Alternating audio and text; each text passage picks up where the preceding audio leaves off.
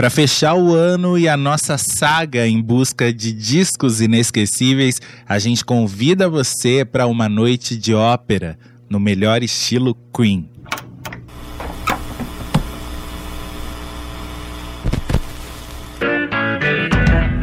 Eu sou uma fruta gogóia. Viver é melhor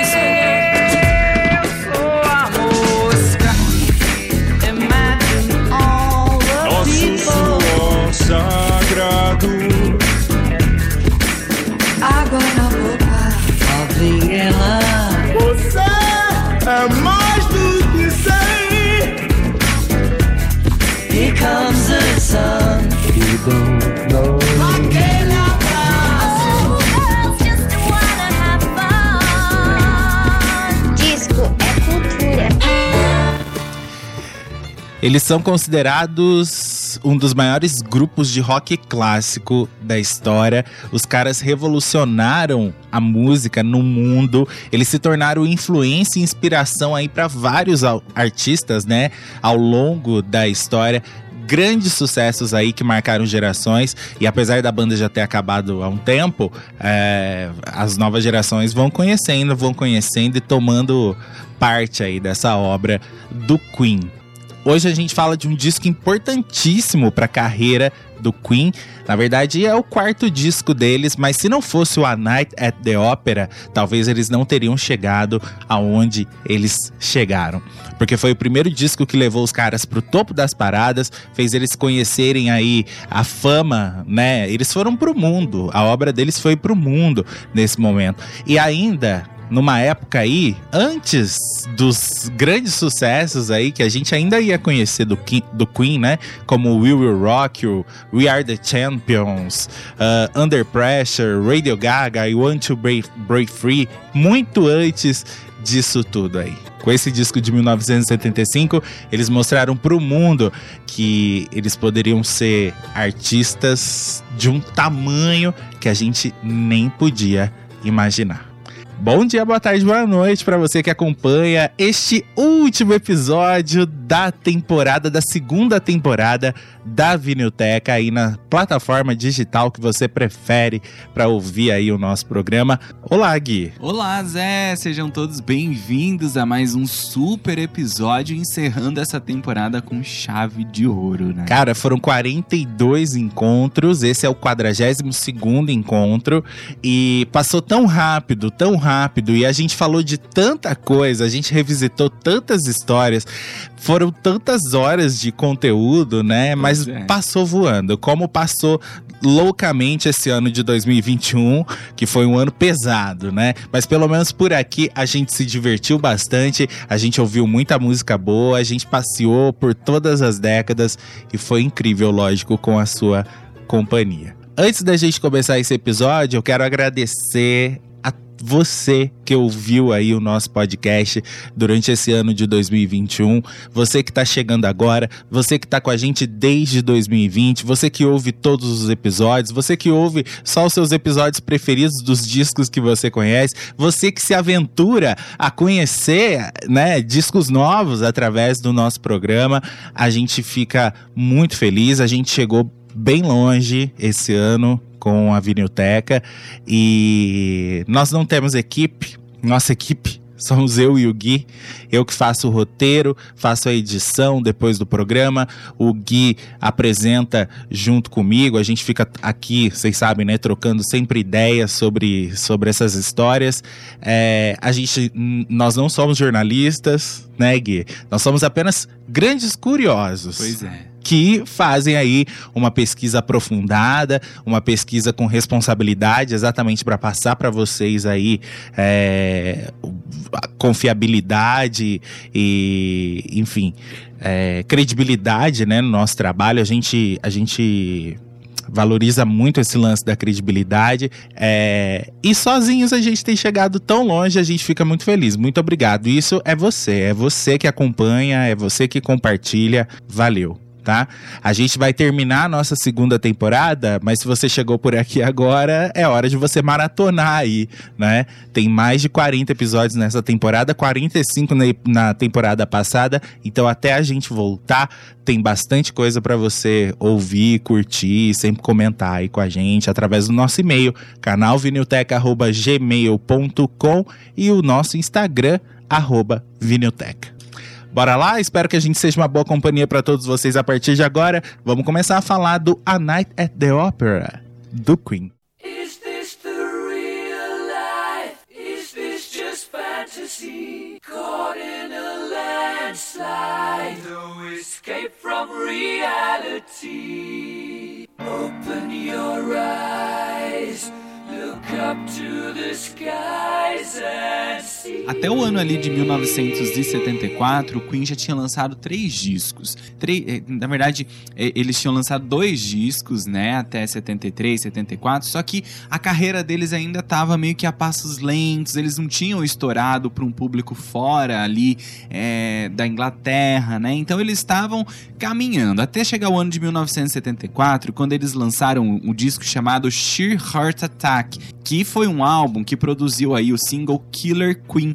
Esse single foi aí pro mundo, né? Já fez com que o Queen ficasse conhecido fora ali da sua região, ficou conhecido na, na América, né? O Queen partiu para uma turnê muito bem sucedida. Eles fizeram uma turnê do disco aí pela Europa, né? Que foi de 30 de outubro, de outubro a 13 de dezembro de 1974. Depois foram para os Estados Unidos, ficaram início de fevereiro até o final de março de 1975. Passaram pelo Canadá também, fizeram oito shows no Japão e, enfim, começaram a ficar conhecidos no mundo por causa desse hit, o Killer Queen. Exatamente. Quando eles voltaram então para o Reino Unido, eles começaram a perceber que a realidade que eles tinham vivido durante a turnê, né, com aqueles grandes públicos, aquele sucesso todo que eles foram reconhecendo, que na verdade aquilo não tinha trazido tantos frutos assim financeiramente falando para eles. E eles começaram a entrar em atrito com os empresários. Na época, o Queen estava sendo empresariado pelos irmãos Sheffield, né, Norman e Barry Sheffield. E eles perceberam que os caras que eram os donos aí do do Trident Studios, que eles estavam sempre cheios da grana, estavam sempre controlando o que o Queen podia comprar, o que o Queen não podia, o salário de cada um deles. Então eles começaram a ficar muito insatisfeitos com isso. Os caras não tinham dinheiro enquanto os empresários andavam de ca- cada hora com um carrão novo, né? Exatamente, eles tinham acabado de fazer um monte de shows, tinham vendido vários discos por causa da música Killer, Ki- é, Killer Queen e não tinham visto a cor do dinheiro praticamente. Isso fez com que eles se revoltassem e acabassem dispensando aí os dois empresários. Porque nos Estados Unidos a banda é, conheceu aí um, um cara que iria ajudá-los muito nesse período, né? Porque eles precisavam de ajuda para poder se desvincular, para poder sair. Eles entraram em contato com Don Ardin, que era empresário do Black Sabbath na época. Em uma reunião ali que o cara fez com os irmãos Schiffel, eles já fizeram um contrato, é, de, tipo, desfizeram um acordo da banda com eles e eles fo- começaram a, a busca aí por um novo empresário para que pudesse ajudá-los nesse novo momento que o Queen sabia que eles teriam que enfrentar. She keeps in a pretty cabinet. Let them eat cake, she says, just like Marie Antoinette. Building a remedy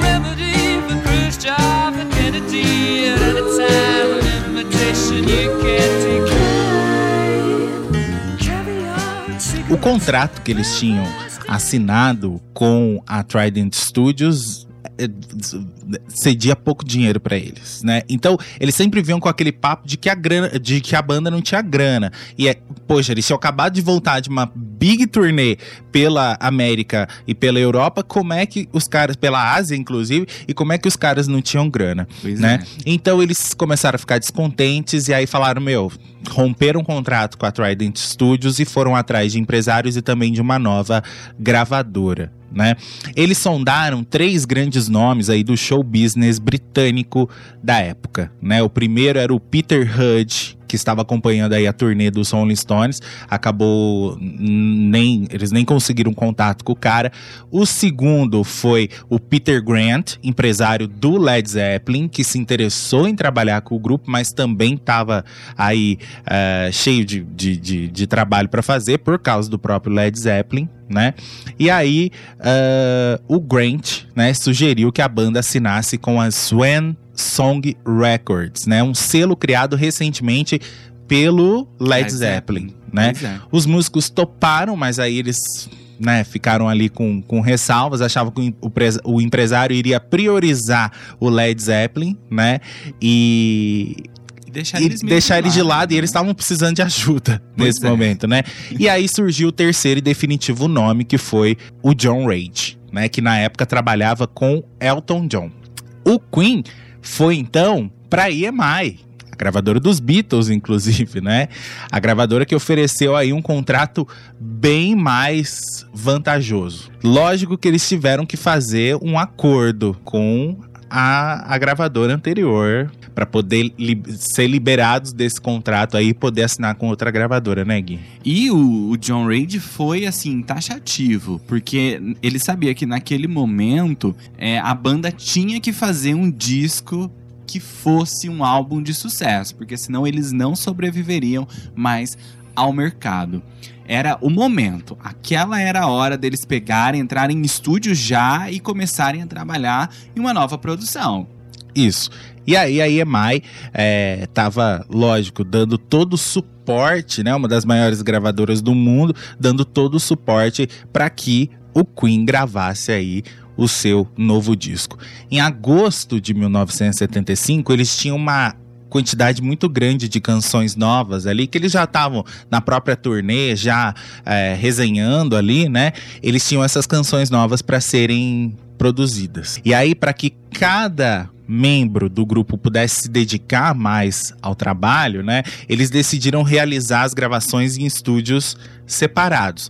Não como a gente contou no Abbey Road que eles gravaram é, no, no, no, Let It Be, né? Que eles gravaram, os Beatles gravaram em estúdios separados porque não suportavam olhar um na cara Sim. do outro. Tava tudo bem, não a harmonia coisa, da banda tava legal. Não foi uma coisa de caso pensado, né? Tipo assim, ah, vamos gravar separado porque a gente não se suporta, a gente vai trabalhar melhor cada um do seu lado. Era mais por questão de tempo mesmo, né? Para que desse para todo mundo gravar, todo mundo trabalhar ao mesmo tempo. Exatamente. Aí eles gravaram então essas partes aí em estúdios separados, depois se reuniram para finalizar o trabalho juntos no Rockfield Studios. E eles demoraram um pouco mais ali, menos de um mês, né, Gui? Com tudo sendo feito aí na, na Inglaterra. Eles fizeram a edição, a masterização, que é quando tá tudo pronto e aí eles vão juntando e costurando tudo para virar o disco que, que a gente conhece, que é lançado para que a gente possa se deleitar. Gente, o A Night at the, at the Opera custou mais de 200 mil libras esterlinas para a gravadora EMI, né? Tornando-se aí, na época, o disco mais caro já feito, né, Gui? Até por conta de todos esses processos difíceis de gravação, né? Porque os caras gravarem em diversos estúdios diferentes, isso demandava tempo de estúdio, é, locomoção, ajustar é, gravação. Então, isso tudo demanda dinheiro também. E também por causa de todas as ideias aí, né? Sonoras que a gente vai contando para vocês ao longo do, do episódio. Vocês vão ver. Só o Bohemian Rhapsody foi uma grana velhaca ali para os caras gravarem, né? Então, 200 mil libras esterlinas deixou a gravadora de cabelo em pé, né? A diretoria da gravadora estava realmente muito preocupado, porque se por acaso o disco tivesse um péssimo desempenho, poderia ser uma falência da própria gravadora, né? E do próprio Queen.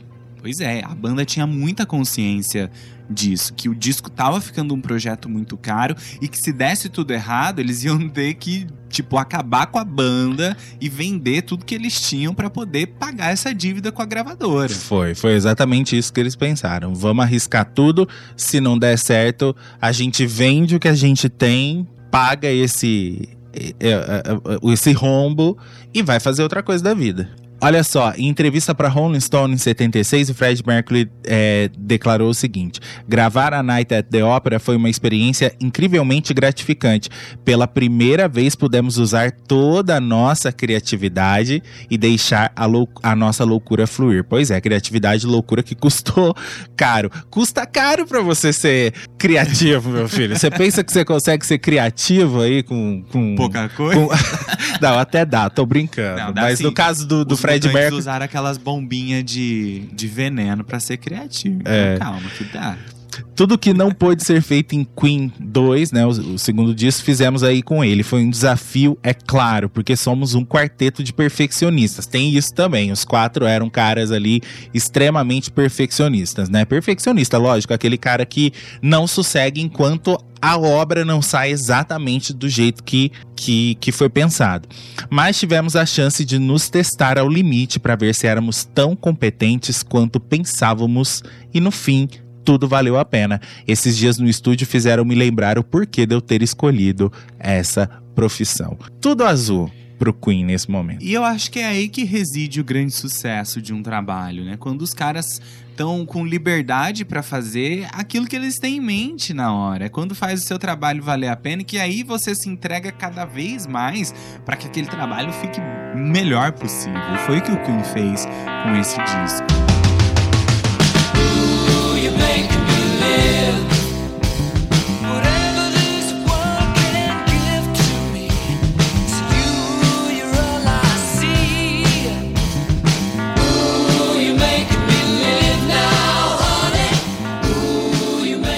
Tanta correria aí pra gravar esse, esse disco e tanto, tanta, tanta ansiedade e tudo mais, eles acabaram esquecendo de, de, de, de pensar num título, né? Geralmente tem banda que escolhe o título e, e aí trabalha em cima desse, dessa ideia de título, né? Já o Queen não, eles fizeram o que eles estavam afim e depois foram pensar que nome dá para aquela obra. Quando eles perceberam aí a, a forte influência operística, principalmente de Bohemian Rhapsody e de todo o disco, Fred Mercury pensou em A Night at the Opera, que quer dizer uma noite na, na, na ópera. Que foi aí um, um nome né, de um filme que eles assistiram juntos, né? E que eles amaram assistir. Um filme com o mesmo nome, Uma Noite na Ópera, de 1935. Então, eles tiveram um dia de trabalho muito cansativo, de gravação, de estúdio, e aí o produtor Roy Thomas Baker acabou convidando a banda toda para ir para casa dele. Por quê? Como eles estavam nesse ritmo frenético de gravações, o, o Roy alugou uma casa próxima aos estúdios. Então eles foram todos para lá e ele tinha acabado de comprar uma praticamente inovação para a época, um videocassete, né? E aí ele tinha lá esse filme A Night at the Opera de 1935, colocou para eles assistirem e todo mundo ficou apaixonado, encantado. E aí o, o título do, do, do filme, que eles perceberam que combinava muito com o conteúdo do novo disco, acabou casando perfeitamente, né? Tanto, e eles gostavam tanto aí desse diretor, né? Os irmãos Groucho, eh, Chico e Arpo Marx, que foram os realizadores aí desse filme, que o disco seguinte deles também viriam com o nome de um filme de- desses caras. Chama A Day at the Races, né? Que seria o próximo disco aí do, do Queen também. Pois é, e aí tem até uma história que o Groucho Marx, aí, um dos irmãos Marx, enviou um telegrama, né, agradecendo a banda por utilizar o nome dos, dos seus filmes nos discos. Tem até uma história que em 77, 1977, depois de, de, de deles agendarem aí duas apresentações no The Forum em Los Angeles, o Fred, o Brian e Roger, né, arran- arranjaram um tempo aí entre as apresentações para visitar o próprio Groucho Marx, né? E, e presenteou ele aí com os discos de ouro recebidos pelas vendas tanto do A Night at the Opera quanto do próximo disco, né? A Day at the Races. Aí. Cara, que demais, né? Eu acho que são duas junções aí muito boas, até porque esse disco do Queen tem muito desse universo mais é, artístico que vai para um outro lado, não só da música, né? Da ópera, da música, do, do, do, do cinema. Olha só, vocês vão perceber que nesse disco A Night at the Opera tem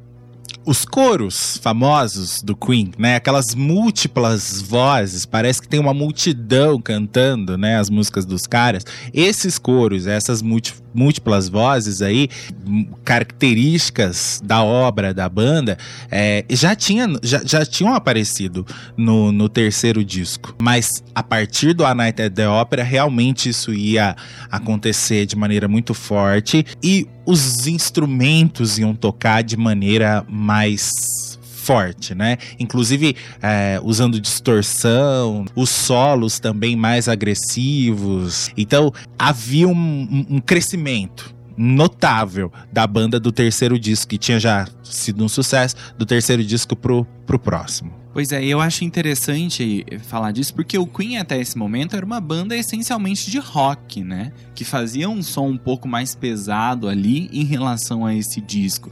E naquele comecinho da década de 70, um movimento que estava muito em auge era o próprio rock progressivo. E o, o Queen meio que embarcou nessa onda com esse disco e fez um álbum genuinamente dentro do estilo do rock progressivo, lógico que com a, a característica ali da banda, né? Uma grande variedade de instrumentos para direcionar o Brian May, né, sobre como grava, gravar as guitarras para o disco. O Fred Mercury desenvolveu todo o instrumental no piano e gravou numa fita demo, depois ia repassando aí pro, pro Brian May conduzir o, o trabalho.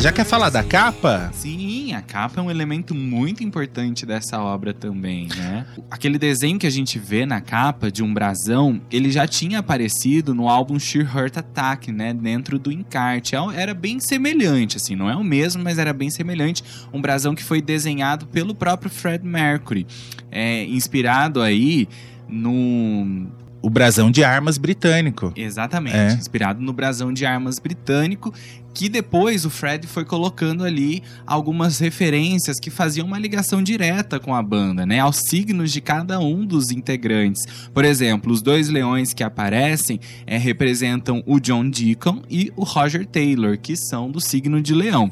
Aparece também um caranguejo que representa o signo de câncer do Brian May e as duas fadas aí repre- representando o signo de virgem, que era o signo do próprio Fred Mercury. Foi uma imagem que acabou ficando icônica pro mundo do, do- do- dos discos, né?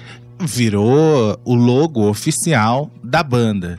Tem a Fênix, que representa aí o renascimento da, das cinzas, né? Simbol- simbolizando aí o renascimento a partir. O renascimento do Fred Mercury a partir das suas bandas anteriores. E aí, esse logo todo colorido. Aí tem o Q do, do Queen também. É verdade, né? Porque elas estão em volta de um quê ali. Então, essa imagem colorida aí que a gente vê na capa foi a, a imagem que é conhecida como logo oficial da banda. E tá certo, porque esse disco aí foi, como a gente contou, o disco que projetou o Queen aí pro sucesso mundial. Step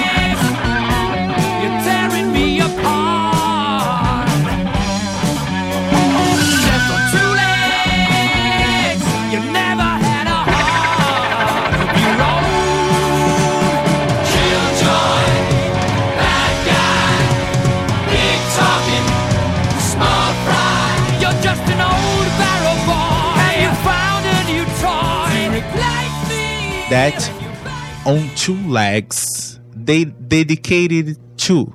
Antes da, da gente, do Gui explicar aí, a gente tem que falar um pouquinho sobre a letra, que é o seguinte, a tradução, é, primeiro o nome, né, em português quer dizer morte sobre duas pernas. Você suga meu sangue como uma sanguessuga, desrespeita a lei e escapole, aperta minha cabeça até ela doer. Você levou todo o meu dinheiro e ainda quer mais. Sua mula velha desorientada, com suas regras de teimosia, com com seus comparsas de mente pequena que são idiotas de primeira mão e aí segue os, os xingamentos bandido, presunçoso, desmancha prazer, cão doente, você é o rei da sujeira, põe seu dinheiro onde caiba sua fama e por aí vai. Eu acho que vocês conseguem até já imaginar, né, para que para quem que esta música foi feita. Pois é, a composição aí do Fred Mercury, ele tava revoltadíssimo aí nessa canção. Ele disse mesmo que, vocês percebem que ele faz um, um vocal aí todo revoltante mesmo, gritado, né? Ele disse, eu quis fazer esse vocal mai- o mais agressivo possível, minha garganta chegou até a sangrar o tempo todo. É, eu mudava a letra para deixá-la cada vez mais perversa. Quanto aos outros, ao ouvirem pela primeira vez, eles ficaram em choque, apavorados. Eu estava completamente entregue a ela.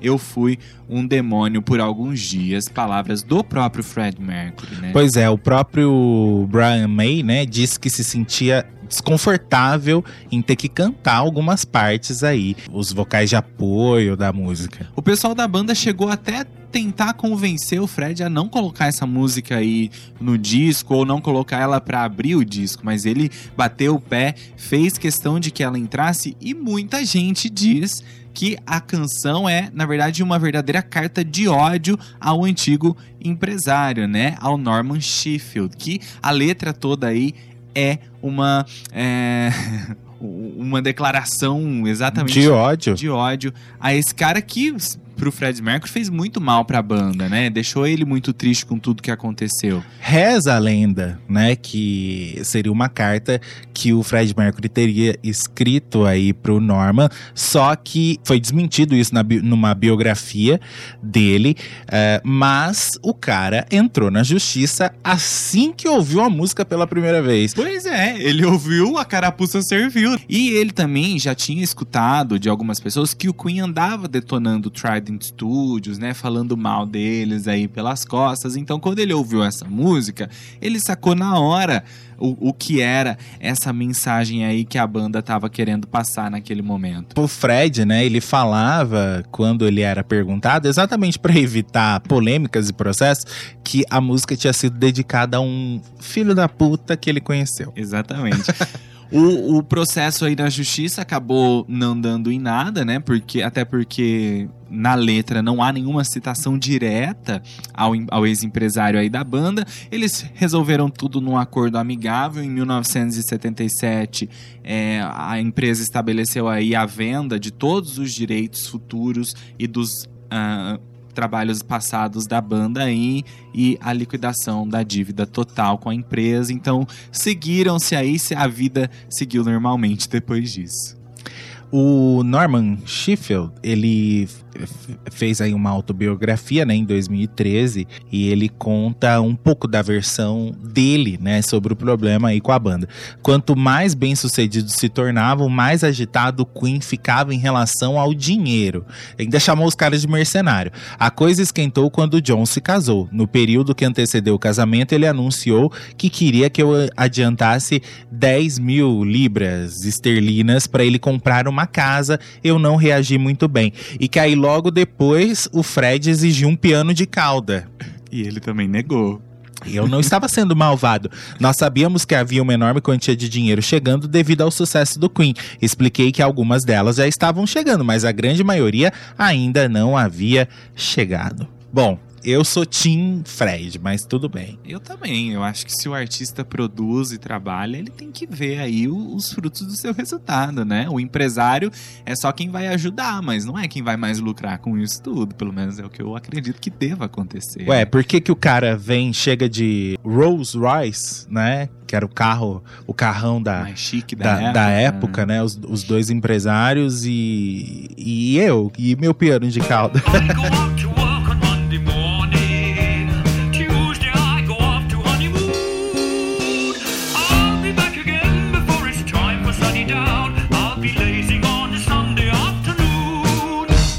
primeira, como a gente contou, Fred Mercury mesmo que compôs, a segunda também, tá? Melodia e letra é de Fred Mercury. Lazing on a Sunday Afternoon. Cara, vocês perceberam aí o vocal do, do Fred Mercury? Como é que ele parece um vocal assim de, de, de, de gramofone, de, de, de. Não é, não é gramofone, como é que fala? Sei. É a, Com o cara que vende pamonha.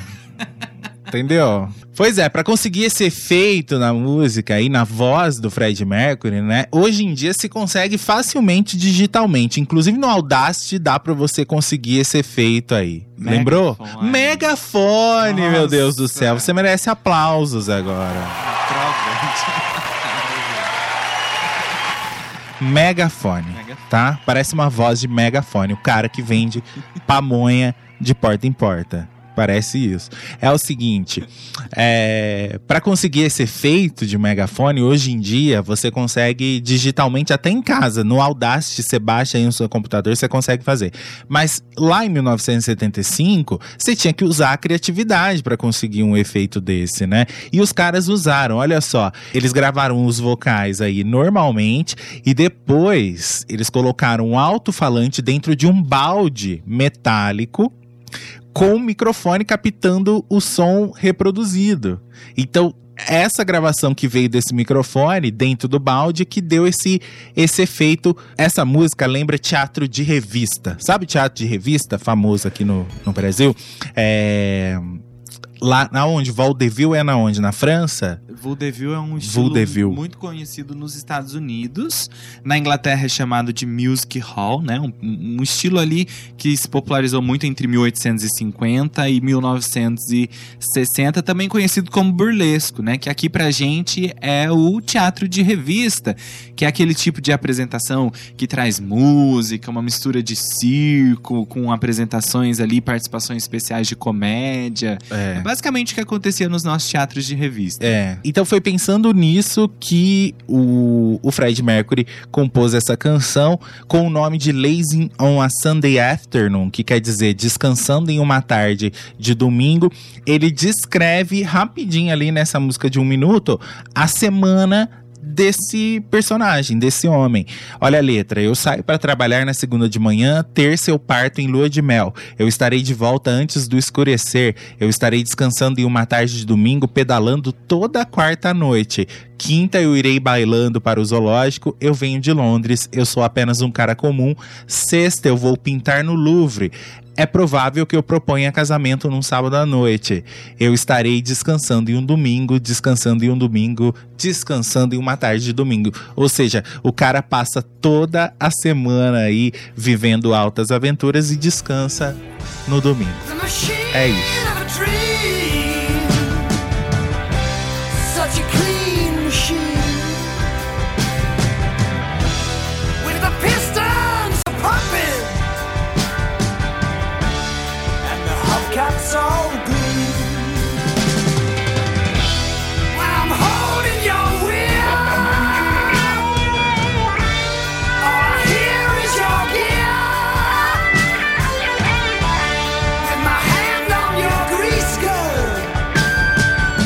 Eu estou apaixonado pelo meu carro.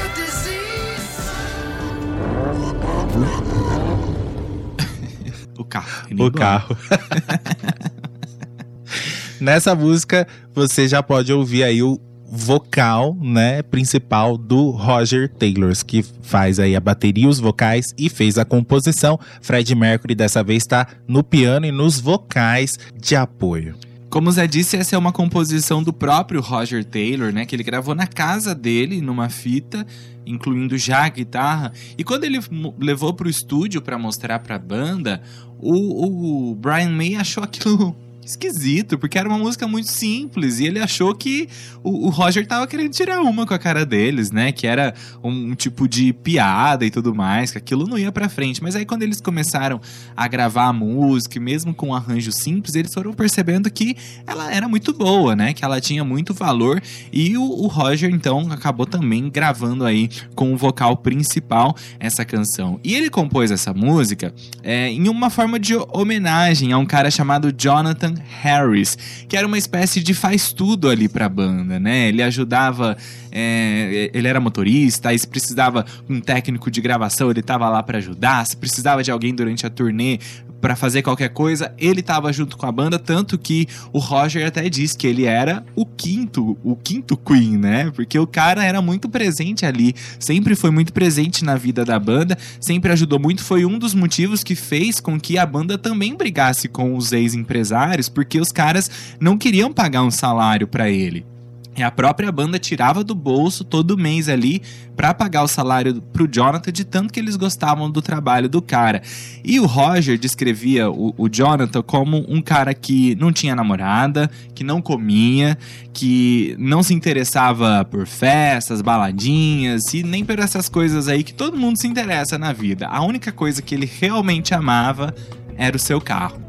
E eu devo dizer que tem muita gente que é assim. Com Tem certeza. muita gente. Eu, quando eu penso, é que nessa época não se usava isso, mas eh, não vê aqueles caras que tem aqueles carros rebaixados e tal, que você cruza com eles na rua, o carro tá sempre Impecável. impecável. Você não vê um grãozinho de poeira lustroso, sabe assim? É esses caras aí apaixonados por, pelo carro. Pois é, é o caso aí do Jonathan. do, do Jonathan, que ele levava o carro pra polir todo dia. E ele falava, né, que ele era apaixonado pelo seu carro. E aí a letra é engraçada, apesar da. da- porque o que, que aconteceu? O Queen quis fazer uma balada romântica, né? Então, se você não conhece o contexto da letra, você fica. Você acha. Você pode até se envolver amorosamente com a música. Mas olha só a letra. Uma máquina dos sonhos, uma máquina tão limpa, com seus pistões bombando e as calotas todas com brilho. Quando estou segurando seu volante, tudo, tudo que ouço é sua marcha. Quando minhas mãos estão na sua pistola de lubrificação, Ó, é como uma doença, filho. Gente, Maravilhoso. por isso que eles acharam que era uma piada, né? Estou apaixonado pelo meu carro, tenho uma sensação com o meu automóvel. Segure firme no meu Santo Antônio, piloto mirim de corridas. Que sensação quando seus radiais guincham. E por aí vai. É uma declaração de amor, literalmente, ao automóvel. Será que teve alguns casais que se embalaram com essa música sem saber? Ó, Aqui no Brasil é possível, né? E esse som de carro que a gente ouve aí no final da canção é o carro do próprio Roger. Ele tinha um Alfa Romeo na época, e aí eles gravaram esses sons aí de, de motor e tal, pra colocar na música do próprio carro dele. Tem um detalhe que a gente tava esquecendo. Bohemian Rhapsody saiu no, no, no primeiro compacto, no lado A, e no lado B tinha I'm in Love with My Car. Mas a música não entraria como segundo single, como single aí de lado B. Ela, na verdade, seria The Prophet Song. Só que. que é uma canção composta pelo Brian May. Só que aí o Roger, ele ficou tão chateado que ele queria tanto que essa música saísse como lado B de Bohemian Rhapsody que ele se trancou dentro de um armário lá no estúdio e só disse que ia sair se a música entrasse aí como lado B. E aí o, o Fred Mercury acabou se convencendo depois dessa birra sem tamanho. Eu recomendo usar isso, porque deu certo. aí Eu faria a mesma com coisa. Queen, né? se tranca, se bem que nós não estamos mais na idade de estar no armário. Bom, eu nunca estive, então.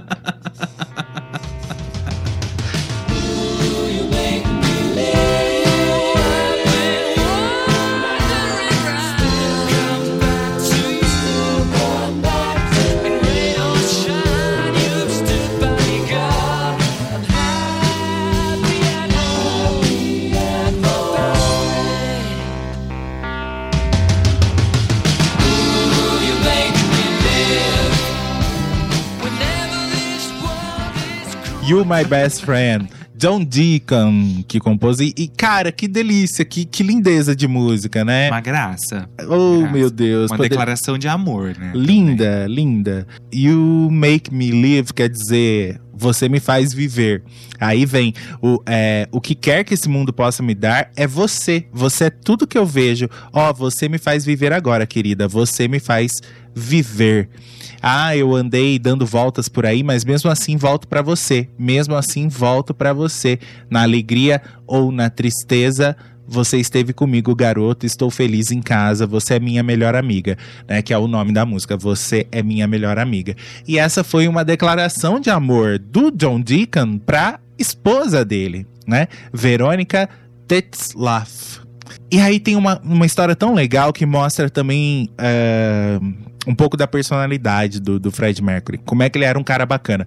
Porque assim, essa é a segunda música que o John Deacon é, compôs e que acabou entrando para pro Queen. Né? Ele tinha composto uma música é, no, no álbum anterior e essa é a segunda. E ele estava aprendendo a tocar piano na época, né? Na época aí da gravação do A Night at the Opera. E o Fred Mercury, que que tinha incentivado ele a compor as suas próprias canções, já que ele tinha essa vontade, né? E ele queria exercer esse dom. O, o Fred falou: não, vai lá, compõe suas músicas, traz aqui pra, pra, gente, pra gente conhecer e tal. E quando ele fez essa música, You My Best Friend, ele. Ele sabia que a música tinha que ser tocada, o efeito que ele queria tinha que ser tocado num piano elétrico. E o Fred Mercury detestava piano elétrico né? Ele detestava tocar em piano elétrico, então falou assim, se recusou a fazer. Falou assim: "Não, eu não vou fazer. Se você quer, faz você". E aí o John Deacon trouxe a música pronta de casa, né? Mesmo que ele ainda estava arranhando o piano, ele aprendeu, tocou em casa e aí trouxe a música pronta pra, pra gravação. E aí me passa pela cabeça de que o Fred fez isso exatamente pra incentivar Com o, certeza. o John Deacon, entendeu? Se o cara tava aprendendo a tocar, tava compondo as suas músicas ali junto com o piano, por que não deixar ele evoluir também, né? Porque na pesquisa que a gente, que a gente encontra, sempre fala assim que ah, é porque ah, o, o Fred Mercury gostava mais do piano acústico. Tudo bem, só que. Poxa, o que, que tem? Ele, ele poderia quebrar o galho, né? Pro, pro amigo da banda, né? Mas na verdade ele quis, ó, já que o cara tá aprendendo piano, ele tá mexendo numa composição dele, deixa ele mesmo fazer, ele consegue fazer. Nada mais justo, né? E fez, né? Isso é muito, isso é muito legal. Essa música faria história aí na, na, na carreira do Queen, porque eles sempre tocariam essa música aí ao vivo. A música entrou no Greatest Hits dos, do Queen, é, num- em vários Greatest Hits, na verdade, inclusive o Queen Forever, essa música tá presente. Porque é muito doce, né? Eu gosto muito. Acho uma gracinha. É. Me lembra um pouco ah, Something, não a música, mas eu falo a, a história, né? O sentimento. É, não, a história, porque o George tava também nessa época é, que- querendo dar vazão a essa coisa de querer compor e compôs uma música pra, pra esposa também e toda essa, essa história. E uma música doce, né? Extremamente doce, de um homem eh, roqueiro eh, falando palavras doces pra sua esposa, entendeu? Roqueiros também amam, poxa. Sim. claro. 39 came a shipping from the blue. The volunteers came home that day. And they bring good news of a world so newly born. Though their hearts so heavily weigh. For the earth is old and gray, little dark. 39 Nine. composição, guitarra, violão e vocal de Brian May. John Deacon já tinha cantado, Fred, lógico, e agora Brian May no, no vocal. Fred tá só nos vocais de apoio, Roger Taylor na bateria, John Deacon no contrabaixo. Muita gente diz que ela fala sobre a Segunda Guerra Mundial, né? Que esse título 39, 39, seria uma referência ao ano em que começou a Segunda Guerra Mundial. Mas o próprio Brian May já disse que a música se refere ao ponto de vista de um astronauta explorando o espaço, que ela conta a história é, de um grupo aí de astronautas que passam um ano viajando pelo espaço e quando eles retornam para para a Terra já se passou mais de 100 anos, tem alguma coisa aí é, muito ligada à teoria da relatividade de Einstein. O, o Brian sempre foi muito ligado a essas coisas espaciais, né? Mas é, isso aí é a própria poesia da, da letra, né? Porque depois de 100 anos eles olham para a terra que eles deixaram e ela tá completamente diferente. Então eles não reconhecem mais, né? Aquele, aquele espaço. É exatamente esse o tema central, né? O drama central aí da música, da letra. é De, de perceber as coisas como elas estão diferentes, né? A inspiração também pode ter vindo para ele do, de um livro chamado O Poeta, de Hermann Hesse, né? Que conta aí uma história parecida de um homem que deixa a sua cidade natal e quando ele retorna tá tudo completamente diferente, tudo novo, tudo mudado. Essa coisa que o Gui falou de dobrar o vocal, gente, é simplesmente gravar o, o vocal uma vez e aí depois isso ser inserido duas, três vezes. Então, quando a gente ouve, dá a impressão de que três pessoas estão estão cantando. Basicamente é isso que o Queen adorava fazer e a gente vai falar mais sobre essa técnica, né, que os caras usaram aí é, mais mais para frente ainda no, no episódio. E a música foi lançada como lado B de You're My Best Friend, do single.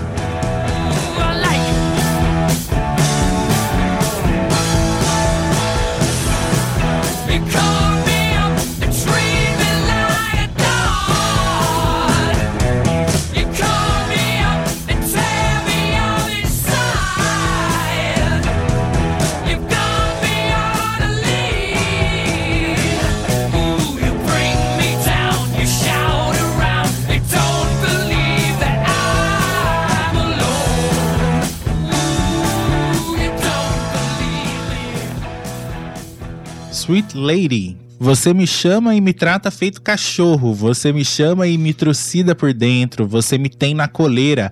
Ó, você me deixa pra baixo. Você grita comigo. Ó, você não acredita que estou sozinho. Doce senhorita, doce senhorita, continue doce. Ela não é nada doce, né?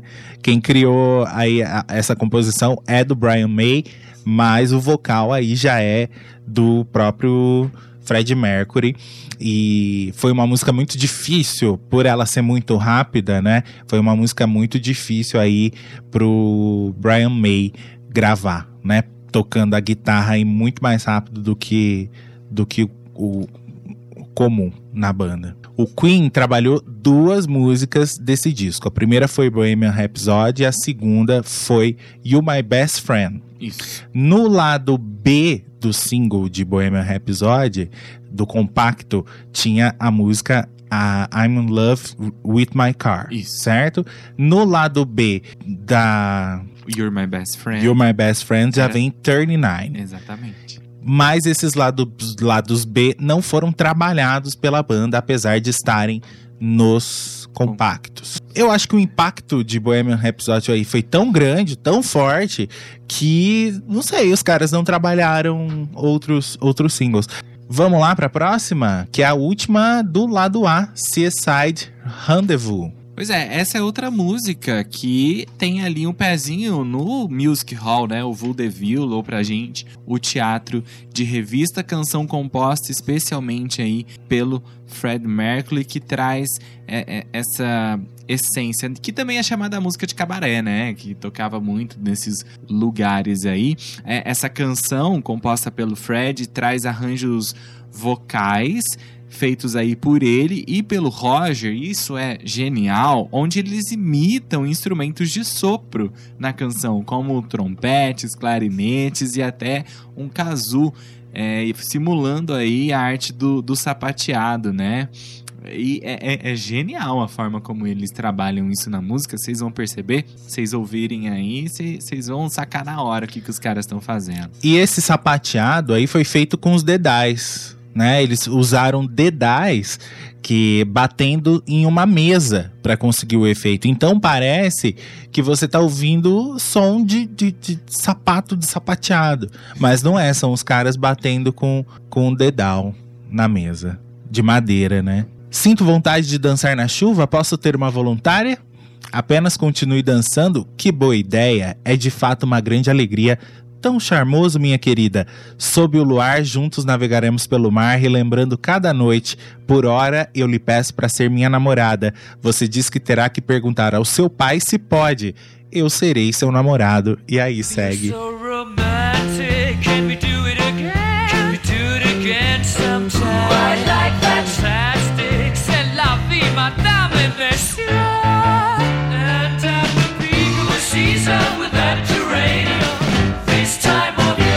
Fashionable.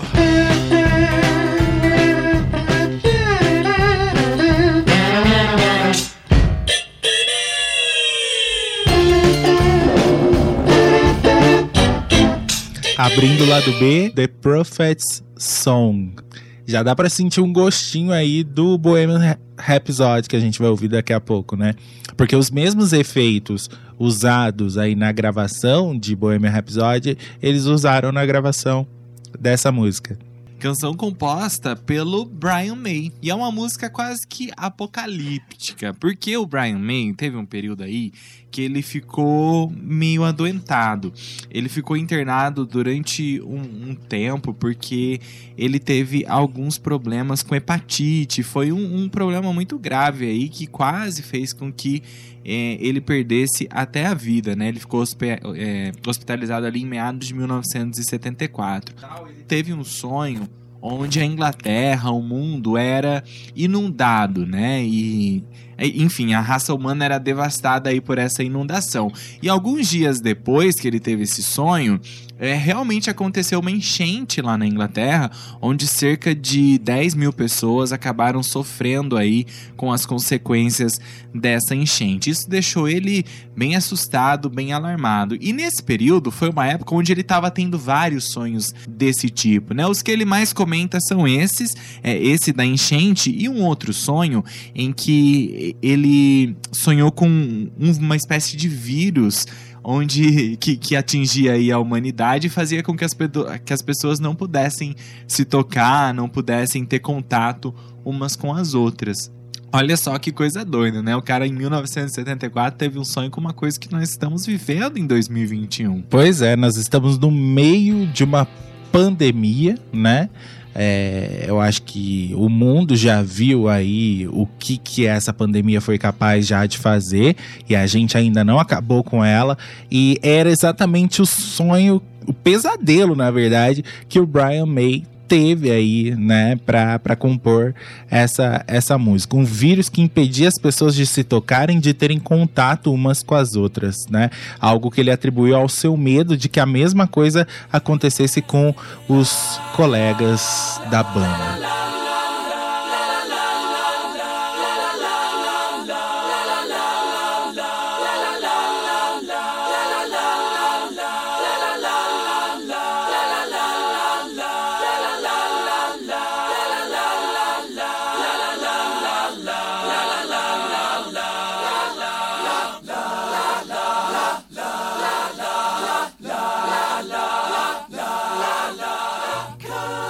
Essa música tem vocal do Fred Mercury, aliás, vários vocais do Fred Mercury. Brian May fez guitarra, composição, vocais de apoio. John Deacon, o baixo. Roger Taylor, a bateria e os vocais de apoio também. Vocês perceberam que a música é longa, né?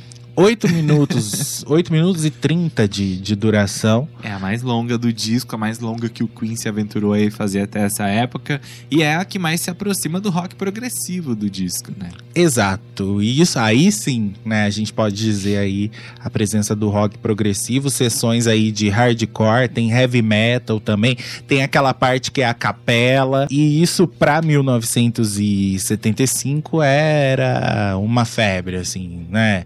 Ainda mais ouvir isso num som estéreo, vinil sabe, Bombando. bombando. eram vinis feitos com muita qualidade de material, então você imagina o impacto que teve esta canção. Love of my life, you've hurt me. You've broken my heart, and now you. Love of my life, can't you see? Bring it back, bring it back. Bora lá pra próxima? Essa daqui, cara.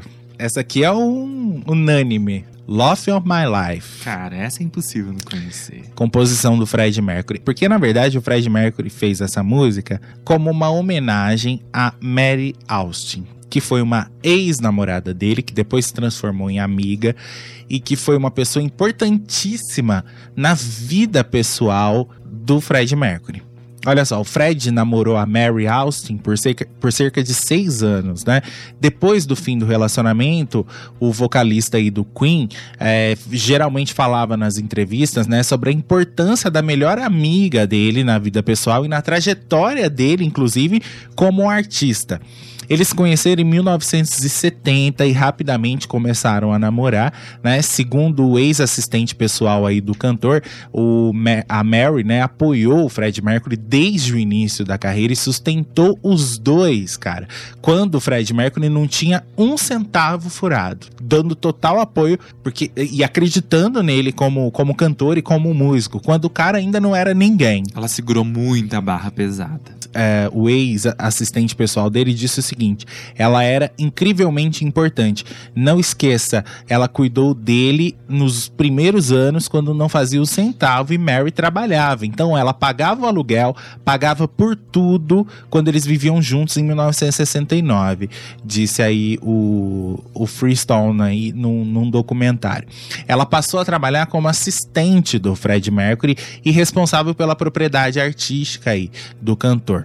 E o Fred Mercury dedicou para ela Love of My Life. Durante o noivado dos dois, ainda em 1975, o Fred Mercury assumiu para ela a sua bissexualidade e revelou que estava tendo um caso extraconjugal com um cara. Então eles terminaram o relacionamento, só que a Mary foi muito bacana com ele, porque ela apoiou ele, né, a, a- a dar vazão a essa sexualidade, né, e os dois continuaram melhores amigos pro resto da vida. Olha só, uma amiga dela diz o seguinte. Eles eram totalmente um par. Ele também cuidava dela. Ele sempre queria saber se ele, é, se ele estava com Mary, que, se Mary estava bem. Ela estava apegada a ele e ele apegada a ela. Você colocava a própria vida em risco se tentasse se meter entre eles. Isso era certeza. Porque só os dois sabiam como é que funcionava a, a relação e a amizade, Sim. apesar de toda essa turbulência que aconteceu. Porque ser traída, ainda mais com cara, né? Deve é ter sido difícil pra ela. Todos sabiam disso. Tinha uma ligação que as pessoas que estão juntas é, para sempre têm. E o mais impressionante é que a Mary continuou ao lado do Fred Mercury, inclusive após o diagnóstico da AIDS, né? E cuidou dele quando ele estava bem fraquinho, até os últimos dias da vida dele. Quem estava lá segurando a mão dele? A Mary. E era a única pessoa em quem Fred Mercury confiava, né? Tanto que por causa disso, Fred Mercury faleceu e no testamento declarou que a Mary, a ex-namorada e grande amiga, seria a herdeira dos direitos autorais das músicas do Queen, né? A mansão Garden Lodge, onde ele morava, e os gatos, a gr- grande paixão da vida dele, os gatos, né? Ele fez até um disco eh, em homenagem aos gatos, né? É, também ficaram pra, pra ela. Então vocês verem a importância dessa mulher.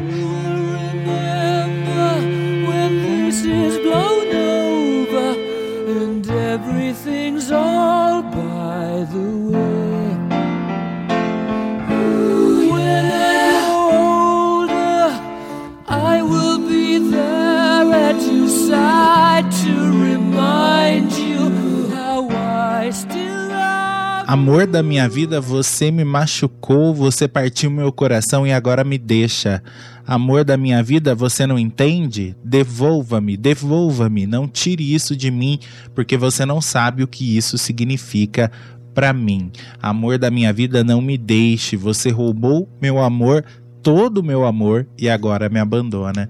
E aí segue a letra. Gostado que ela tem um tom de, de, de despedida, né? Um amor que, que tá se acabando, né? E na verdade não, não era isso, né? É que eu acho que o próprio Fred Mercury nem imaginava que ele ia ter essa ligação com, com a Mary aí durante anos seguintes, toda né? a vida, né? Toda a vida. O cara tava começando a fazer sucesso, não tinha nem atingido o auge dele ainda.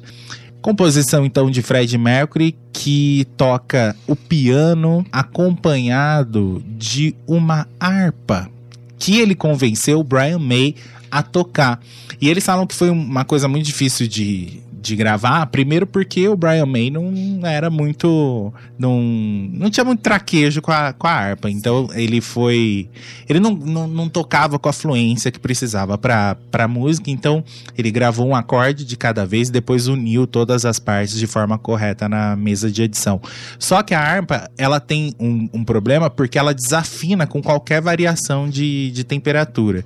Então, se a- alguém abrir a porta do, do estúdio, todo o trabalho que eles tinham feito se perdia, porque o instrumento desafinava. Então foi. Esse é um dos preços difícil. que se paga pra atingir a perfeição, né? A versão mais conhecida dessa música, pelo menos, por- porque, por exemplo, ela fez muito sucesso aqui no Brasil, né?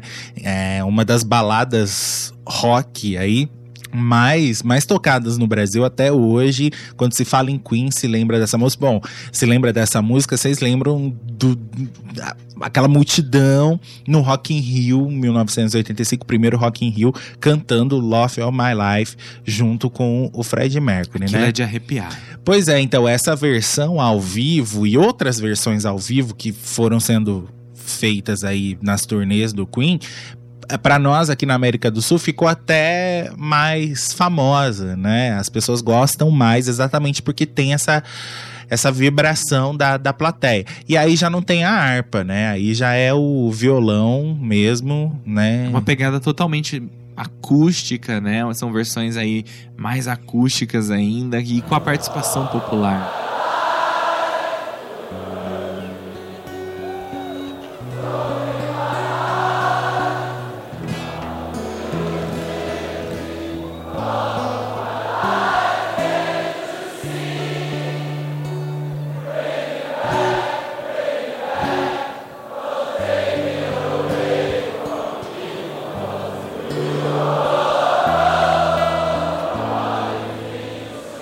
Good Company. Mais uma composição aí do Brian May. Essa canção que fala muito, é, ele compôs aí falando, inspirado na história de vida do seu pai, né? A canção fala sobre um homem idoso dando conselhos a um filho para que ele se mantenha sempre rodeado de bons amigos, com boas companhias, né? Porque ele próprio não consegue, e- e, na verdade, ele segue o conselho aí do pai, mas depois acaba perdendo tudo, né? Porque ele se casa, tem muitos amigos, mas depois vai perdendo o interesse por todas essas coisas e acaba sendo abandonado por todo mundo e levando uma vida solitária. O Brian May, ele era filho de Harold May e Ruth May. O Harold, ele chegou a servir até na Segunda Guerra como operador de rádio e era um cara que era extremamente apaixonado por música, tocava piano, banjo é, e e aprendi, aprendido tudo sozinho e foi ensinando pro próprio filho, né? O Brian aprendeu muita coisa com o pai. Quando o Brian foi para a faculdade, começou ali a, a a sua própria vida, ele chegou a estudar astronomia, quase se formou em astronomia, exatamente vem daí a ligação dele com o espaço. É, só que aí, no último ano, quando ele estava prestes a se formar, ele teve que escolher entre a astronomia e a música. E ele acabou escolhendo a música, né? E isso fez com que o pai dele ficasse profundamente chateado com essa situação. Outra coisa que fez com que a relação do Brian com o pai se tornasse ali mais complicada foi o fato dele não ter se casado, mas só ido morar junto com uma mulher. E Isso pro pai dele foi a gota d'água, ele não aceitou e os dois acabaram ficando anos sem se falar. A briga dos dois até acabou prejudicando a saúde da mãe do, do, do Brian. Enfim, os dois aí levaram essa vida bem complicada e isso refletiu aí nessa canção Good Company que ele se inspirou para fazer essa, essa canção. Depois os dois acabaram voltando às boas, né? O pai dele até chega a- chegou a dizer que na época ele não aceitava que o Brian escolhesse a carreira de música porque ele próprio não pôde escolher. Que ele tinha vontade de seguir a carreira na música, mas ele não conseguiu, ele não pôde fazer isso e ele tava vendo o filho dele fazer. Então ficou ali aquela situação meio esquisita, mas depois tudo se resolveu. E não dá pra julgar, né? Porque o cara nasceu em outra época, outra vivência, outra sociedade, né? São aqueles conflitos de gerações. Conflito né? de geração que muito acontece. Geralmente com as mães e as filhas, e os filhos e os pais. É. Uma coisa legal dessa música também, Zé, é que o, o Brian May compôs ela utilizando um banjo, né? Lembra, o pai dele tocava banjo e tal. Só que na hora de gravar, ele acabou preferindo tocar um ukulele havaiano, que ele achou que encaixava melhor na canção. E o pessoal da banda, a princípio, não gostou muito da música. Eles rejeitaram a canção porque eles não estavam entendendo muito bem o que, que o Brian estava querendo com aquela música, com tudo aquilo. É, só que aí, conforme eles foram introduzindo as suas participações, os seus instrumentais, os seus instrumentos, eles foram entendendo o conceito da música e foram percebendo que ela também cabia no disco. Cuide bem daquilo que você possui. Meu pai sempre me dizia, enquanto fumava seu cachimbo é, e bebê, ele o colocava no colo. Não se meta com tolos que se afastarão. Mantenha as boas companhias. Cuide bem daqueles que você chama de seus e mantenha as boas companhias. E essa história do casamento, inclusive, também aparece na letra. Venha se casar comigo para sempre. Nós, né, nós vamos ser uma boa companhia. Agora, o casamento é uma instituição segura. Minha esposa e eu, nossas necessidades e nada mais. Todos os meus amigos em um ano logo desapareceram, mas nós estamos seguros o bastante atrás da nossa porta.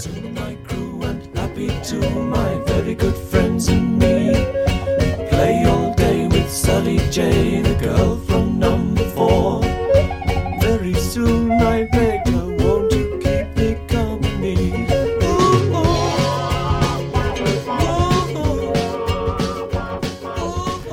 Chegamos em Bohemian Rhapsody. A pedrada. Pois é. Talvez, talvez não, eu tenho certeza que o A Night at the Opera não seria o disco que ele é se não tivesse esta música. Uma música inovadora, né? Que o Fred Mercury fez questão que ela fosse o primeiro single, né? E ele tinha toda a razão, apesar de ser uma uma coisa que eles não sabiam que, que como é que ia ser Algo que aceita. nunca tinha sido feito, né? Tanto que os- o, o pessoal chamava a música de um negócio do Fred. Ah, esse negócio que o Fred pensou aí Tão diferentona que ela era. em fazer, né? Mas depois que a música ficou pronta, eles gostaram tanto que decidiram que ela era a canção desse disco, era a canção que eles iam que eles iam divulgar, inclusive nas rádios, né? Não é uma música tão longa como o Prophet Song, ela tem cinco minutos e pouco. O Fred se recusou totalmente a cortar a música é, se ela fosse pro rádio, né? Quando ela foi pro rádio. Ele dizia que tinha que ser inteira. Tinha que tocar inteira, porque senão ia se perder todo o conceito dela, né? O começo, meio e fim da letra e, Perde o sentido, e né? da, da própria sonoridade aí, A né? música é toda dividida aí nas suas partes, né? Cada parte é muito importante, fundamental para compreensão. O Chris Smith, amigo do Fred Mercury, diz que ele começou a desenvolver Bohemian Rhapsody no fim da década de 60. Sempre tocando as mesmas notas repetidamente no piano.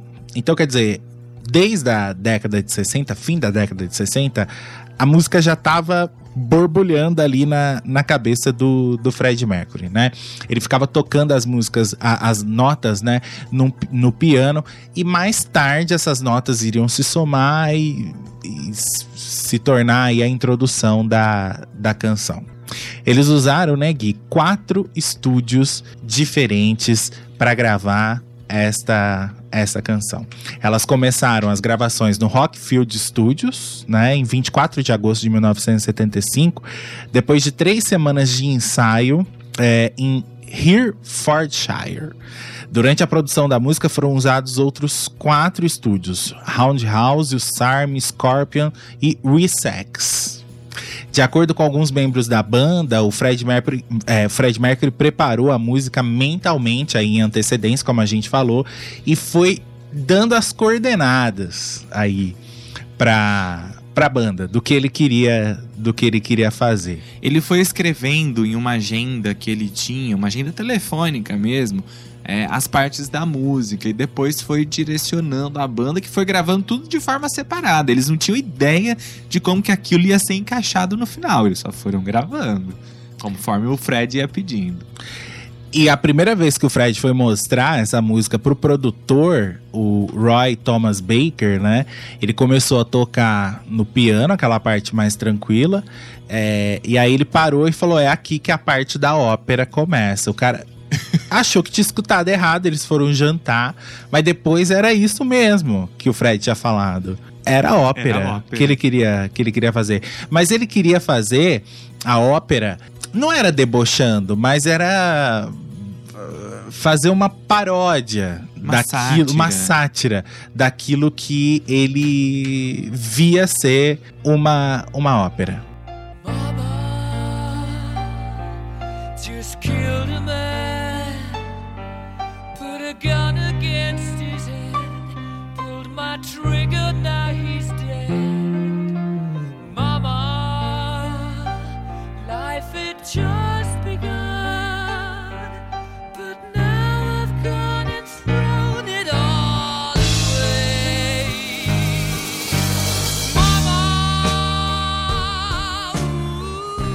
Bora lá para um trecho da letra. Abra seus olhos, olhe para os céus e veja, eu sou só um pobre garoto. Eu não preciso de compaixão porque eu venho fácil, vou fácil. Um pouco alto, pouco baixo, qualquer caminho que o vento sopre não importa de verdade para mim. Aí ele passa a conversar com a mãe. Mamãe, acabei de matar um homem. Coloquei uma arma na cabeça dele, puxei meu gatilho, agora ele está morto. Mamãe, a vida tinha acabado de começar, mas agora eu fui e joguei tudo fora. E aí ele pede perdão, é, por- diz que- pra mãe, né? Diz que não foi intenção fazê-la chorar. Se eu não estiver de volta a essa hora amanhã, siga em frente. Siga em frente como se nada realmente importasse. E aí ele diz que a hora dele chegou. Sinto arrepios descendo em minha espinha, o corpo dói o tempo todo. Adeus, pessoal, eu tenho que ir, tenho que deixar todos vocês pra trás e encarar a verdade se discute muito qual seria o significado aí da letra de Bohemian Rhapsody. O próprio Fred Mercury, em todas as entrevistas, se recusava a, a falar claramente sobre do que se, se, se tratava a letra, né? Ele nunca explicou totalmente. O Brian May diz que a música possui referências veladas a traumas pessoais do próprio Fred Mercury, né? Dizendo assim que o Fred era uma pessoa muito complexa, irreverente e engraçada no exterior, mas escondia inseguranças e problemas com a sua vida e sua infância. Ele nunca explicou a letra, mas eu acho que ele colocou muito de si mesmo naquela música. Em um documentário da BBC, é, um making off aí de Bohemian Rhapsody, Roger Taylor afirmou que o verdadeiro significado da música é bastante autoexplicativo, apenas com um pouco de nonsense no meio. Então, ele diz que não tem que ficar procurando muito significado, não, que na própria letra é, é o que ela diz, né? O Fred Mercury disse o seguinte: é uma daquelas músicas que possuem um sentimento de fantasia. Eu acho que as pessoas deveriam apenas ouvi-la, pensar sobre ela e então refletir sobre o que ela tenta lhes dizer. Bohemian Rhapsody não surgiu do nada. Eu pesquisei um pouco, apesar de ser uma brincadeira que zomba da ópera. Por que não? Foi o máximo que Fica a ele chegou. critério de vocês, é isso que ele quis dizer, né? A música, vocês perceberam que ela tem cinco segmentos, né? Ela começa com uma introdução com os vocais aí do Fred Mercury, acompanhado de um, de um piano. E depois tem uma balada que termina com um solo de guitarra do Brian May. Depois do solo começa a ópera. E aí, depois da ópera, tem a parte de hard rock, que já é o finalzinho até a música se acalmar de novo e ir para uma balada mais lenta, né, Gui? Falando aí sobre os vocais que foram gravados para essa canção, vocês podem perceber que parece que tem um coro de mil pessoas cantando em algumas partes da música, né? Mas na verdade, esse, esse coral aí foi feito só pelos três: pelo Brian May, o Fred Mercury e o Roger Taylor. Eles ficavam cerca de 10 a 12 horas por dia gravando aí é, essa parte vocal e isso durou três semanas até ficar pronto. Então foram ali camadas e mais camadas sendo gravadas nas fitas. Eles usaram várias fitas, né? Porque como a gente falou, é, tinham 24 canais, as fitas analógicas, então eles precisavam gravar várias e várias vezes e eles iam remendando essas fitas, juntando uma na outra, cortava com gilete um pedaço, depois grudava com fita adesiva. Porque cada canal vai para um, pra um, um vocal, né? Então eles tinham 24. Então eles, cada, é, eles foram gravando cada um deles várias vezes, então eles iam juntando como se fosse uma submixagem. Pois é, isso é muito louco, né? Porque imagina o trabalhão que não deu pros caras ficar 10 horas no estúdio gravando só vocal. Foi uma loucura, mas que deu muito certo aí. Por isso, e por, por essas e por outras, que o single é considerado o mais caro já produzido. Um dos mais caros já produzidos até hoje e um dos mais elaborados também. I see a little silhouette of a man. Scaramouche, Scaramouche, will you do the? Thunderbolts and lightning, very, very frightening me. Galileo, Galileo, Galileo Figaro. Magnifico! I'm just a poor boy, nobody loves me.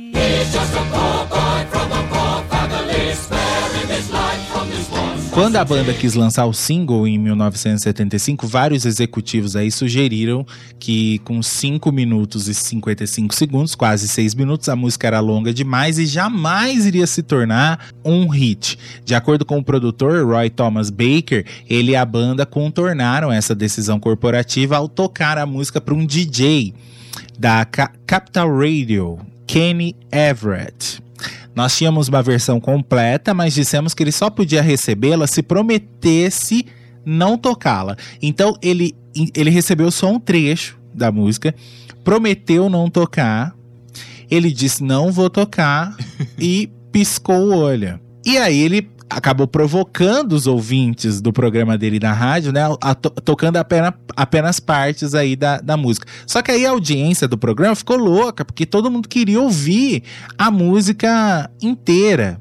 Ele chegou a tocar é, no seu programa 14 vezes. Em dois dias. Em dois dias a música inteira. Gente, isso é muita coisa, né? Os fãs que estavam curtindo ali o programa ficaram completamente apaixonados naquele som. E aí, isso foi perto de um final de semana. Chegou na segunda-feira seguinte, a galera foi pras lojas de disco querendo comprar a música do, do, do Queen. Comprar o, o compacto, né? Só que não havia sido, sido lançado ainda. Gerou uma, uma procura espontânea ali da galera, né? O disco nem tava no mercado ainda. aí, meu filho, quando lançou. Todo mundo ficou curioso, vendeu bem, aí a rádio tocava já inteira, e aí isso foi se espalhando pro, pro mundo todo aí, né? Pois é, tanto que fez com que a música se tornasse a número um no Natal daquele ano de 1975 nas paradas do Reino Unido, né? Nove semanas nas paradas do, do Reino Unido. Nos Estados Unidos, o single também foi um sucesso, apesar é, de uma escala menor do que no, no Reino Unido, né? Mas ela chegou em 1976, início de 76, é, ela alcançou aí a nona posição da Billboard Hot 100, que é a parada americana. O que não é pouca coisa, né? Vamos combinar. Fez o menor sucesso, mas tá- tá na nona posição, não é pouca coisa. E aí temos que falar do videoclipe, que na verdade não é muito nem um videoclipe, é um vídeo promocional, né? Porque mostra eles na, na, num fundo preto, juntos, cantando, onde tem só as cabeças deles, né? Dos integrantes, dos quatro. E, e depois, na, na parte mais normal da música, aparece eles tocando num, num, num show. O, o vídeo promocional saiu junto com o lançamento do single, né? Foi uma forma ali de divulgar também na televisão aquele, aquela nova música do Queen. Pegou bem aquele comecinho da MTV.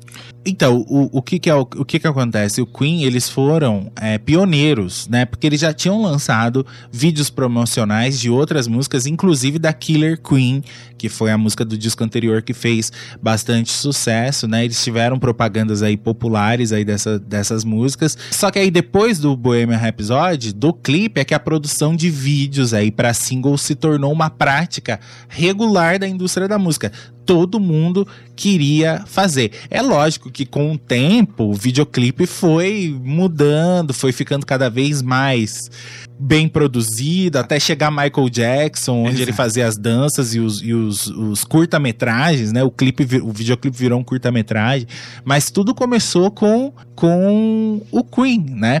Porque era uma maneira de você divulgar a sua música num programa de TV sem ter, sem que você tivesse que estar lá no programa de TV.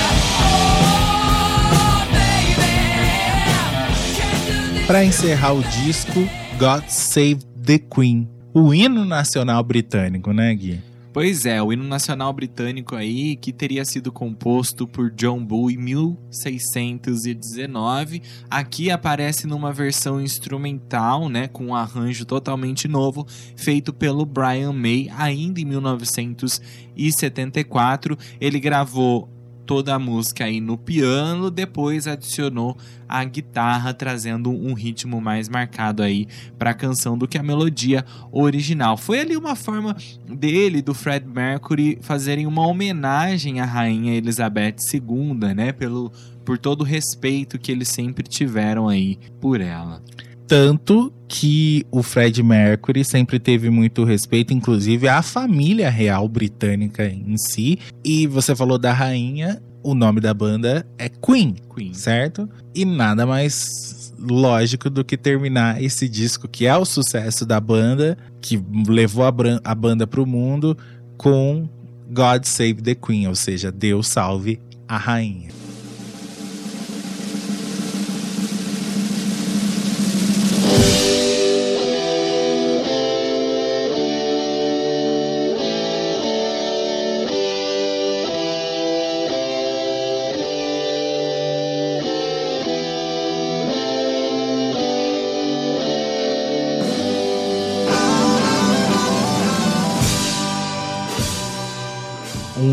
Crítico do site All Music disse assim que esse álbum é icônico marco dos anos 70.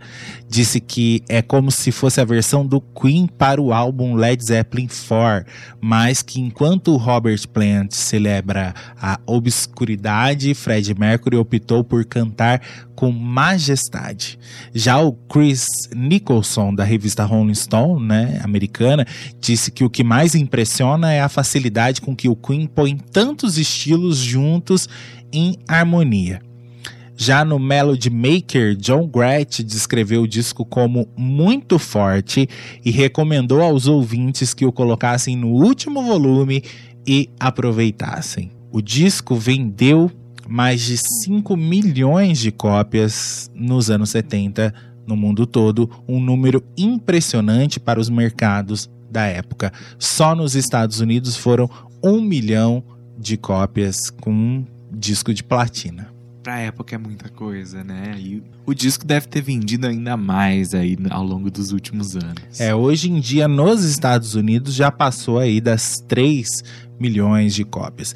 E o Queen tava só no começo. Só no começo. Tinha muita coisa ainda que os caras iam aprontar, iam fazer.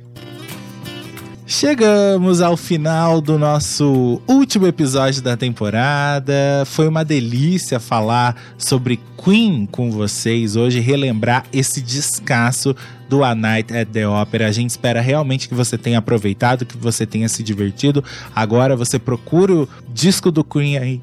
Seja em vinil, seja na plataforma, seja em cassete, seja onde for Seja pedindo aqui na rádio. e vai ouvir, tá certo? Aproveita, ouve, porque a história você já sabe. Para você que tá ouvindo a gente no podcast, quero desejar para você um lindo e santo Natal, tá certo? Que você possa aproveitar essa data tão bonita ao lado das pessoas que você ama, com muito amor no coração. Um 2022, cara, maravilhoso para você, que seja um ano que você realize aí todos os seus sonhos, que seja uma chuva de coisas boas e muita música boa também e sonhos realizados e que 2022 seja um ano mais fácil para todos nós, para todos nós, que a gente chegue no final da próxima temporada mais felizes do que o que a gente tá agora no final aqui. Porque aqui, meu filho, aqui a gente sempre fica com o coração quentinho, né? A gente sempre termina o episódio sempre com o coração quentinho, sempre feliz. Mas a gente sabe como é que as coisas estão difíceis por aí. Antes de deixar os meus votos pra vocês, eu só tenho a agradecer a todo mundo que faz com que esse projeto aí siga sempre adiante. Vocês são incríveis demais. Se a gente tá aqui contando essas histórias é porque a gente sabe que tem vocês aí pra curtirem com a gente. Espero que vocês tenham um final de ano bom, um final de ano feliz, um Natal abençoado, um Réveillon é, cheio de alegria, que vocês estejam rodeados aí das pessoas que, que vocês mais amem nesse momento, que 2022 venha com força, com, a- com boas energias e muita música boa, muitas histórias incríveis pra gente contar por aqui ainda. A gente promete para você uma nova temporada com mais qualidade sonora, com discos mais incríveis do que a gente falou até hoje. Vamos fazer uma terceira temporada em 2022 inesquecível. A gente se encontra por aqui em abril de 2022, tá certo? Abril de 2022 a gente tem um encontro marcado aqui na Viniltech. Enquanto isso, vai maratonando, os episódios estão todos aí de graça na sua plataforma preferida para você ouvir quantas vezes você quiser, tá? Temos aí 87 Tem muita coisa. episódios. 86, não contando com esse, 86 episódios para você ouvir enquanto a gente fica de férias, tá bom? Aí prometi terminar, né, com Love of My Life, a versão do Rock in Rio que não está no disco, viu, gente? É só pra gente fechar essa essa temporada e aí eu vou contar uma historinha aqui.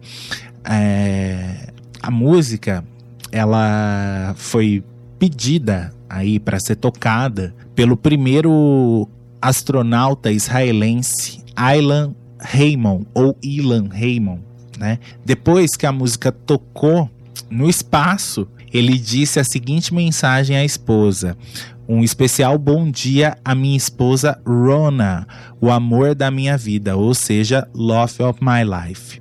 A música foi tocada no espaço. Que legal. Pois é. São poucas músicas no mundo que foram tocadas no espaço. O Ramon aí, o Raymond, ele estava na aeronave Columbia e ele acabou falecendo durante a reentrada da aeronave na atmosfera terrestre em 2003, né? A espaçonave se desintegrou aí na ocasião. Então foi Love of My Life a última declaração de amor que ele se apossou para fazer para sua esposa amada. Então, para a vida dela, a Rona, com certeza Love of My Life é uma música inesquecível. E é com a versão ao vivo, com os brasileiros cantando essa música no histórico Rock in Rio, que a gente termina esta temporada. Beijo pra vocês, se cuida. Quero você sempre com saúde aqui com a gente. Quer falar com a gente? Tem um e-mail, tem um Instagram. A gente tá por aqui. Em abril a gente se encontra de novo com um episódio inédito. Beijo, pessoal. Até breve.